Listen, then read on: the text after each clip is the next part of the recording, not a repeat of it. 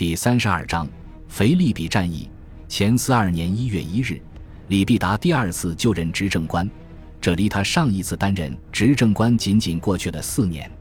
这一次，他的同僚是卢基乌斯·穆纳提乌斯·普兰库斯，此人是穆迪纳战役后加入安东尼军队的指挥官之一。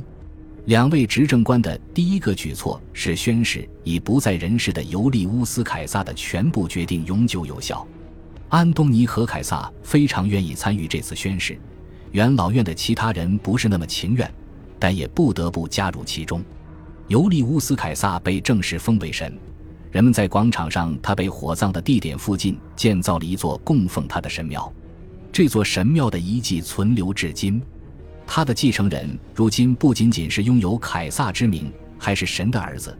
尽管年轻的凯撒没有立刻采用这个头衔，罗马贵族无时无刻不在考虑家族关系。前四十三年年末，阿提亚去世了。他活得足够久，看到了儿子当上执政官，他得到了一场公开葬礼。此时，他的儿子已经与一位年老贵族的女儿订婚，但三头同盟建立后。这段婚约便被解除了。安东尼和李必达都没有年龄合适的女儿，但军队明确表示渴望采取一些措施来巩固三头同盟。于是，年轻的凯撒娶了富尔维亚在第一段婚姻中生的女儿。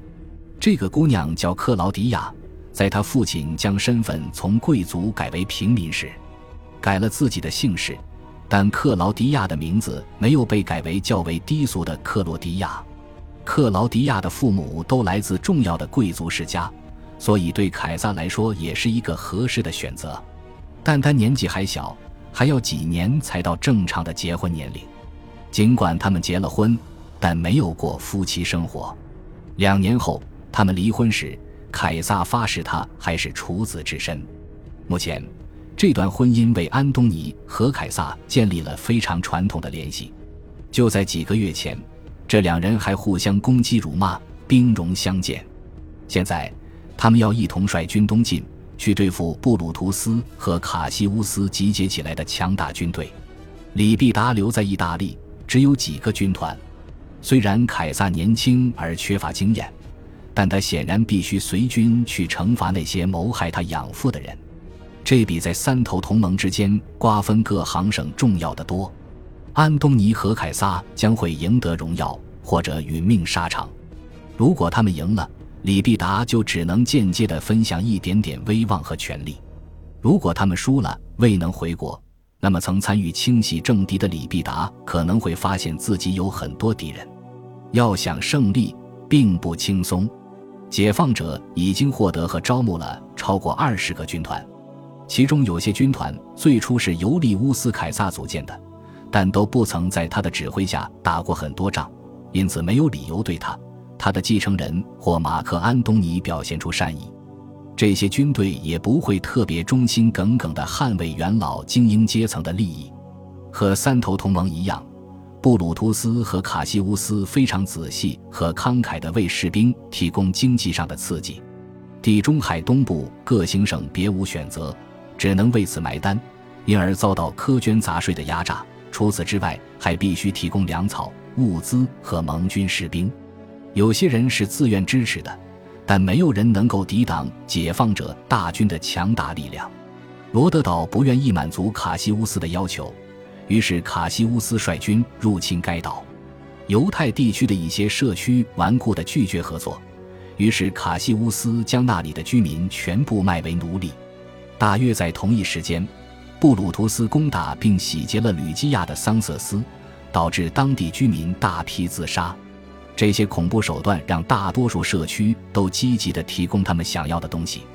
布鲁图斯用他获得的部分白银铸造了一批带有他头像的银币，银币另一面是更妥当的共和国自由之帽。铸造带有自己头像的钱币的做法是尤利乌斯·凯撒开创的，现在三头同盟也效仿他。前四十二年夏末，解放者觉得自己足够强大，便开始集结兵力，然后从小亚细亚渡过赫勒斯滂海峡，进入马其顿。安东尼和凯撒派遣了八个军团渡过亚德里亚海，同时准备自己的主力部队，并集结运送如此多士兵所需的船只。八个军团的先遣部队兵力少于对方，谋略也占下风，沿着艾格纳提乌斯大道向西撤到安菲波利斯。解放者没有穷追不舍，但在腓力比城下占据了一个易守难攻的位置。这座城市由亚历山大大帝的父亲腓力二世于前四世纪建立，并以他的名字命名。安东尼和凯撒的主力部队直到九月才起航，在这个时间开始作战算是非常晚了，但行动之坚决果断，可与尤利乌斯凯撒在内战中的表现媲美。和尤利乌斯凯撒一样，安东尼和凯撒也缺少运输船，并且面对着强大的、决心阻止他们渡海的敌军舰队。安东尼在布隆迪西乌姆港准备远征的时候，袭击港口的敌军被他打退。在抵达亚德里亚海之前，凯撒与力量不断增强的瑟克斯图斯·庞培打了几场无关大局的小规模海战。在最终起航的时候，他们只带去了部分军队，而且他们的运输船必须返回来运载增援部队。第二批部队渡海之后，解放者的战船就封锁了海路，并且封锁维持了一段时间。安东尼和凯撒的军队在阿波罗尼亚登陆，两年多前。凯撒就是从这里出发，去面对风云变幻的罗马政治，但熟悉的环境并没有什么用，因为他在航行途中患了重病，我们不知道具体是什么病，但他此时没有办法继续前进。安东尼率领他的军队继续开进，去援救在安菲波利斯的先遣部队，然后他继续推进，勇敢地在腓利比附近扎营，与布鲁图斯和卡西乌斯对峙。这样做的风险很大，因为布鲁图斯和卡西乌斯的兵力至少比他多三分之一。但解放者过于谨慎，未能利用这个优势。在随后十天内，两军的前哨之间发生了一些小规模交锋，直到凯撒及其军队抵达与安东尼会师。年轻的凯撒快到二十一岁了，因为体弱不能骑马，所以不得不成脚。安东尼和凯撒手中有十九个军团。